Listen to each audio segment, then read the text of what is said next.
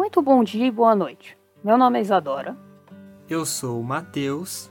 E eu, a Bruna.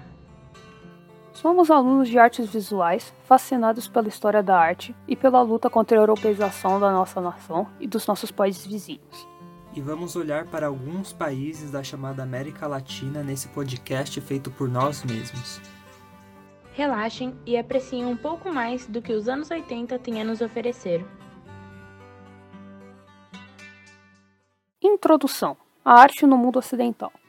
Conhecemos os anos 80 pela música e a política mas as artes visuais sofreram um boom em todos os sentidos. Essa época foi marcada pela diversidade de ideias, como as de sexualidade, gênero e etnia. Grandes acontecimentos trouxeram questionamentos da mesma intensidade, como a epidemia da AIDS e a homofobia trazida pelo negacionismo. Ao mesmo tempo, a pintura antes considerada morta era ressuscitada nessa nova era porém de uma forma distinta da adotada no modernismo e no academicismo, pois aqui valorizamos o gestual, o ato da pintura e não mais o conteúdo ou engajamento político dela, somente o puro pintar. Assim, destacou-se o multiculturalismo, a ideia da coexistência pacífica de diferentes grupos dentro de uma sociedade.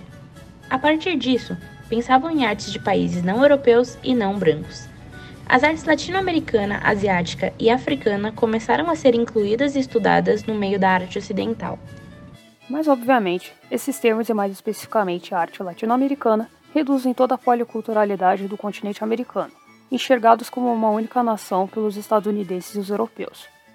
Então, com o nosso podcast, vamos focar em três países específicos da América Latina e analisar cada característica e contexto específicos, para enfatizar que não são a mesma coisa.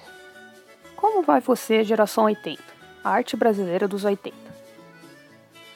No Brasil, os tempos estavam mudando para melhor. A repressão da ditadura militar estava chegando ao fim, e a abertura política não era mais um sonho. As coisas estavam mudando no geral, mas sobretudo nas artes. O mercado de arte prosperava nos anos 80, com a consolidação de galerias, coleções e casas de leilão. Aqui não houve manifestos ou regras para a criação dos artistas. Tudo o que importava era o gestual da pintura e a adoção de diversas técnicas. A escola que praticamente chefiou as ideias dos anos 80 foi a Escola de Artes do Parque do Lage, no Rio de Janeiro, onde ocorreu a famosa exposição Como Vai Você, Geração 80? Como Vai Você, Geração 80 contou com 123 artistas em 1984, guiados pela curadoria de Marcos Ontra da Costa, Paulo Roberto Leal e Sandra Maga. Tanto artistas jovens como já experientes participaram da mostra. A geração 80 contava com a diversidade de ideias e de técnicas artísticas, sem uma necessidade intelectual, ao contrário da arte conceitual dos anos 60 e 70. Por outro lado, a exposição contou somente com representantes da Escola do Laje e da FAP em São Paulo. Em outras palavras, uma exposição carioca com apêndice paulista. Mas que essa exposição trouxe muitas pessoas para as artes não se pode negar. Mais de 15 mil passaram pela geração 80 no único mês de exposição, de julho a agosto de 1974. A geração 80 espalhou a esperança para o Brasil, gerando outras exposições ao longo da década, enquanto a ditadura militar era derrubada pelas diretas já. Daqui para frente, a arte brasileira só começa a ir para cima no mercado e no gosto da sociedade. Democratização e institucionalização do campo da cultura. Enquanto isso, em 1982, ocorreu no México a Conferência Mundial sobre as Políticas Culturais. Como resultado da conferência, foi produzida a Declaração de México sobre as Políticas Culturais, tomando a cultura em seu conceito mais amplo como algo que inclui, além das artes e letras, modos de vida, direitos humanos fundamentais, sistema de valores, tradições e crenças. O documento passa a servir de base para uma série de discussões e de resoluções que tiveram lugar em diversos países da América Latina. A grande tônica das políticas culturais nos anos 1980 é a da democratização, do acesso e direito à produção estendido para toda a população. A problemática está em evidente consonância com a conjuntura que vai sendo concretizada a partir do fim das ditaduras militares no continente americano. A Declaração do México, em um de seus princípios, estabelece que a cultura vem de toda a comunidade e deve retornar a ela. Não pode ser privilégio das elites, nem em termos de seus próprios benefícios. A democracia cultural supõe a mais ampla participação do indivíduo e da sociedade no processo de criação dos bens culturais, na tomada de decisões que dizem respeito à vida cultural e na disseminação e aproveitamento dela. Bom, o início da década de 1980 já é do começo da crise do mercado de produtos culturais da América Latina.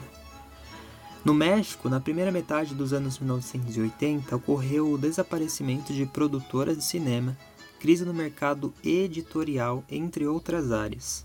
Nesse período também o investimento público na cultura mexicana foi extremamente reduzido. Também no campo de gestão pública ocorreu, ao lado da expansão da infraestrutura, um processo de burocratização das instituições culturais. Uh, em contraposição, a crise no mercado mais estabelecido multiplicava-se as reflexões e os debates sobre outros temas, tais como os das culturas populares indígenas, da autogestão e da diversidade cultural, da participação de sociedade civil nos processos decisórios. Também no final da década de 1980 ocorre um processo de revisão e readequação dos programas e das instituições culturais mexicanas. A intenção era principal de renovação das formas de gestão da cultura de maneira a atingir todo o país. Por outro lado, também, novamente, o mercado cultural do país enfrentou imensas dificuldades com a assinatura do Tratado de Livre Comércio com os Estados Unidos e com o Canadá, tendo em vista que não foram negociadas aberturas de mercado diferenciadas para o setor da cultura, deixando em forte desvantagem os setores editorial, cinematográfico e até o artesanal mexicano.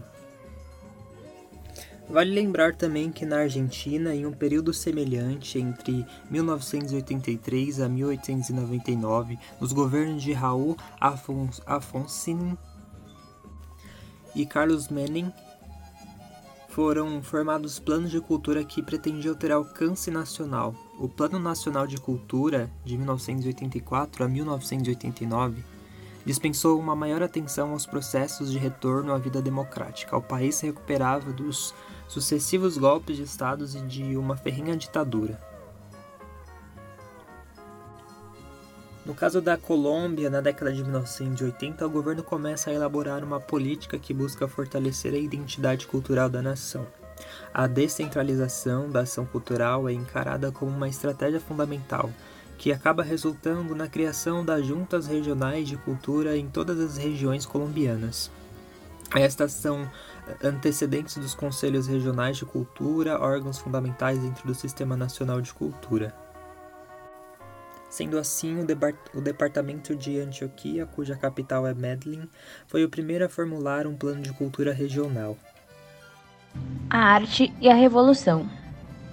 A Revolução Cubana permitiu um grande desenvolvimento cultural. A arte se tornou parte da luta revolucionária, contando com artistas, escritores, cineastas, músicos e jornalistas. Surgiram novas instituições como a Casa de las Américas, o Instituto Cubano de Arte e Indústrias Cinematográficas, a União Nacional de Escritores e Artistas Cubanos, entre muitas outras, que serviam como forma de impulso para o desenvolvimento das manifestações artísticas, literárias e cinematográficas que dialogavam com o movimento revolucionário. O papel do artista em Cuba foi alvo de inúmeros debates e questionamentos, já que tinham muito para contribuir no desenvolvimento da revolução. Sabendo disso, com a chegada dos anos 80, a política cultural se tornou muito presente, o que tinha como consequência a maior censura dos meios artísticos que eram contra os ideais socialistas da revolução, pois era dito que o primeiro direito era da Revolução Popular de existir. Uma característica muito presente na arte cubana, não necessariamente exclusiva, é que ela mantém uma forte ligação com seus conflitos e sua história. Conta com uma vertente antropológica e componentes culturais próprios, como as religiões afro-cubanas. Ela também trabalha com códigos e linguagens que se movem internacionalmente, mas tudo isso ligado ao contexto do país, que por sua vez recebe influências da geografia e da natureza, por conta de sua localização afastada do continente. Não há uma linguagem específica, todas elas conversam naturalmente das mais diversas formas. Nos primeiros anos da década de 80, Cuba tinha a presidência de países não alinhados, que são os países do terceiro mundo que não estavam inscritos naquele momento na OTAN ou no Tratado de Varsóvia. Então, foi concebido um grande projeto cultural que fosse importante e abrisse um debate. Foi sugerida a criação de uma Bienal de Artes para os países inscritos nesse movimento, nem tanto por uma questão política, mas sobretudo para dar visibilidade aos artistas desses países, uma vez que eles quase não têm inserção nos circuitos hegemônicos das artes visuais, que tinham seu principal foco na arte europeia e norte-americana.